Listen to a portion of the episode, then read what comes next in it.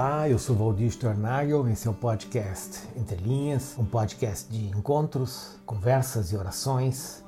Seja bem-vindo, seja bem-vinda.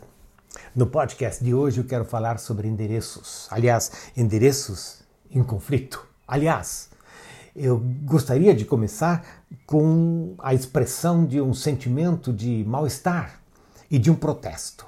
É que nestes últimos tempos, quando se fala é, do ser evangélico, de liderança evangélica, da identidade evangélica no cenário público, é, se está apontando muitas e muitas vezes para uma agenda de poder político, uma agenda na qual, ou mediante a qual se busca influência no cenário é, do poder político, se busca se buscam direitos, construção de parcerias, se buscam palanques, palanques. Parece uma sede de palanque, de fotos, de conviscotes.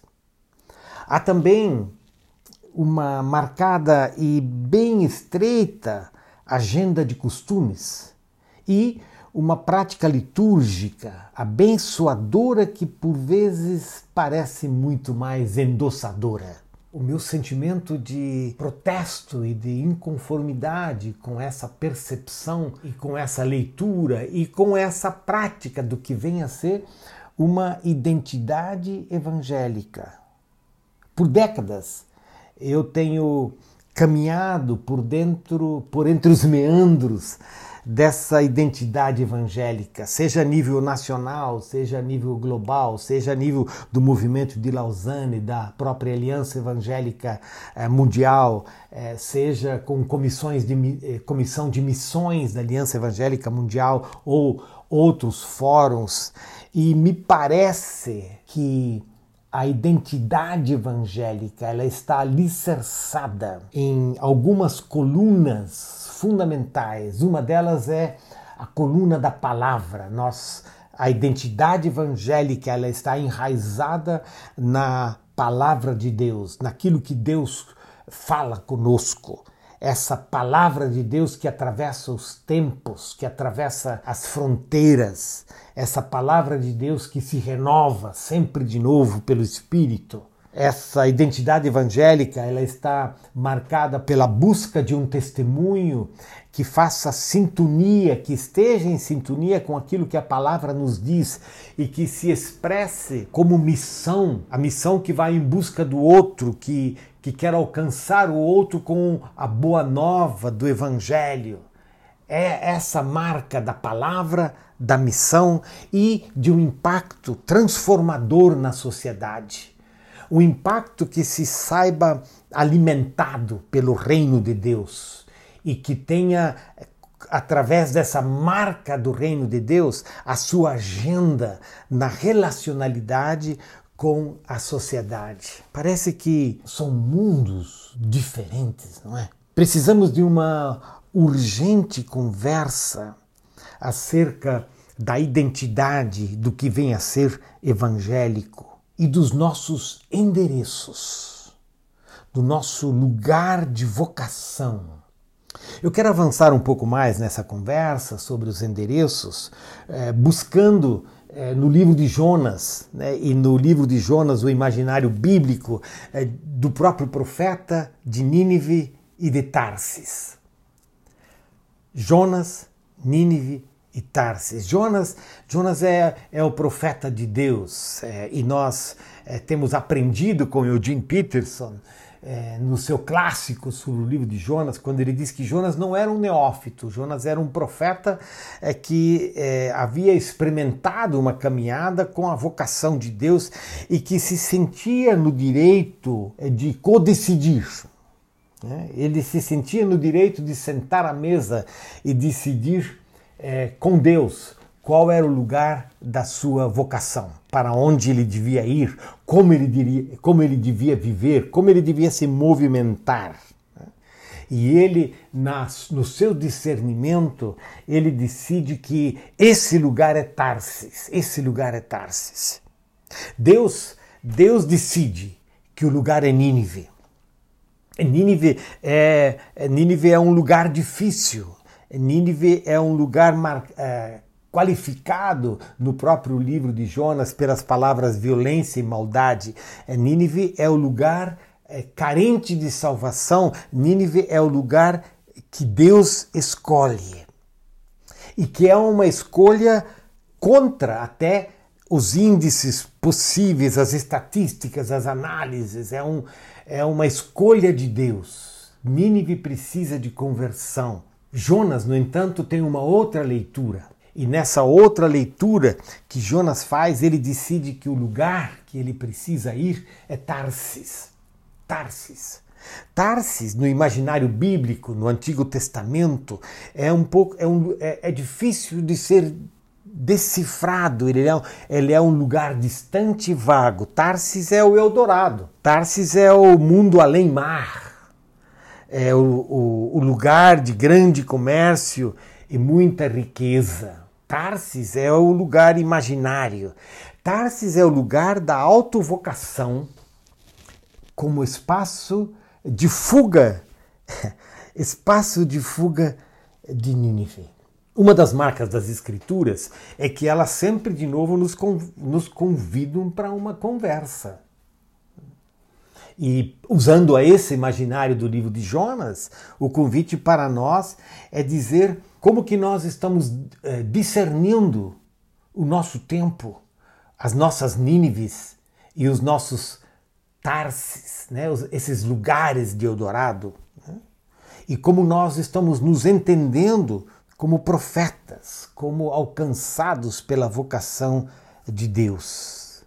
E o livro de Jonas nos diz: cuidado, cuidado com os caminhos rumo a Tarsis. O profeta caminho de Tarsis, trazendo isso para nós, é o profeta caminho da busca da influência, dos direitos, das benesses, dos palanques. O profeta de terno e gravata nos corredores do poder da influência. E o profeta, em busca desses endereços, sempre acaba, para continuar com o imaginário do livro de Gênesis, na tempestade, com as tempestades. Sempre acaba na barriga do peixe, sempre acaba perdido, sempre acaba encontrado em sua resistência para gastar a sua vida em Nínive. A história da igreja, ela está cheia de exemplos, de narrativas, de histórias de homens e mulheres que, mesmo decidindo contra si mesmos, eh, foram a Nínive, lugares carentes da salvação para os, qual, para os quais Deus os, os, os havia enviado. Mas a história também está cheia eh, de profetas, de líderes é, eclesiásticos, missionários, é, que se encontraram, por assim dizer, nas trajetórias, nas narrativas para Tarsis. Né? Para Tarsis, que é esse lugar da ilusão, que é esse lugar da busca dessa aceitação. Tarsis é esse lugar perigoso, enganoso, e Tarsis não se converte. Tarsis nos converte. Tarsis nos converte à sua imagem e semelhança. Nínive se converte. Nínive é o lugar da conversão a Deus. Tarsis é o lugar da conversão do profeta à, à imagem à semelhança de Tarsis. E nós precisamos nos encontrar com o endereço para Nínive. Porque Nínive é o lugar da vocação que Deus nos dá. Nínive é o lugar que carece de salvação e para o qual nós precisamos ir. E nós podíamos, podemos e devemos até dizer, mas como que isso acontece? Tentando ir além dessa narrativa do livro de Jonas, e nós vamos nos encontrar com Jesus. Com Jesus. Jesus nos mostra esse caminho para Nínive. Jesus nos mostra o caminho que nos leva ao encontro da nossa vocação. E a pergunta que de fato nós precisamos fazer nesse momento, também nesse momento da nossa caminhada histórica, nesse país, nesse tempo, como igreja que se chama Igreja Evangélica hoje, nós precisamos perguntar a Jesus qual é o teu endereço, Jesus. Qual é o teu CEP? Me diga o teu CEP, que eu vou saber por onde andas. E vou saber por onde andas e o que andas fazendo. Porque é isso que esse CEP de Jesus, esse endereço de Jesus, essa ação de Jesus, ela precisa moldar a nossa vida. Há uma passagem fantástica no Evangelho de Lucas, onde Jesus encontra alguns desses é, enviados discípulos de João Batista, né? e que estão em dúvida sobre essa identidade de Jesus, sobre o endereço de Jesus. Né? E então, diante deles, Lucas diz que naquela mesma hora Jesus curou muitas pessoas de doenças, de sofrimentos e de espíritos malignos e deu vista a muitos cegos. Então Jesus lhes respondeu: Voltem e anunciem a João o que vocês viram e ouviram. Os cegos veem, os coxos andam, os leprosos são purificados, os surdos ouvem, os mortos são ressuscitados e aos pobres está sendo pregado o Evangelho. E bem-aventurado é aquele que não achar em mim motivo de tropeço. Os cegos veem, os coxos andam, aos pobres se anuncia o Evangelho, o endereço de Jesus o endereço do reino, o endereço dos profetas de hoje, no seguimento a Jesus.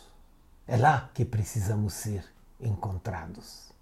E essa, de fato, é a herança evangélica. E agora eu não estou falando de uma qualificação histórica de um determinado grupo, estou falando de uma identidade evangélica baseada no evangelho do reino de Deus, no evangelho de Jesus, que nos chama para ir a Nínive e não para ir a Tarsis. Me parece que temos muita sede de ir a Tarsis. Mas Tarsis é esse lugar de engano. É o lugar da autovocação que nos leva à tempestade que nos leva à barriga do peixe, que nos leva para o encontro com a nossa própria ilusão. E o livro de Jonas nos fala da possibilidade de uma outra e de uma nova conversão, que é a conversão do profeta. Precisamos da conversão do profeta, que somos de alguma forma na identidade evangélica essa comunidade de homens e mulheres que se querem e se sabem seguidores de Jesus. Tarsis não é o endereço do reino de Deus. Cuidado com Tarsis. O nosso endereço precisa ser o endereço de Jesus, o endereço do reino, o endereço onde a transformação de vida rumo à paz, à conversão e à justiça de Deus. O endereço do reino é o endereço no qual precisamos ser encontrados. Paz.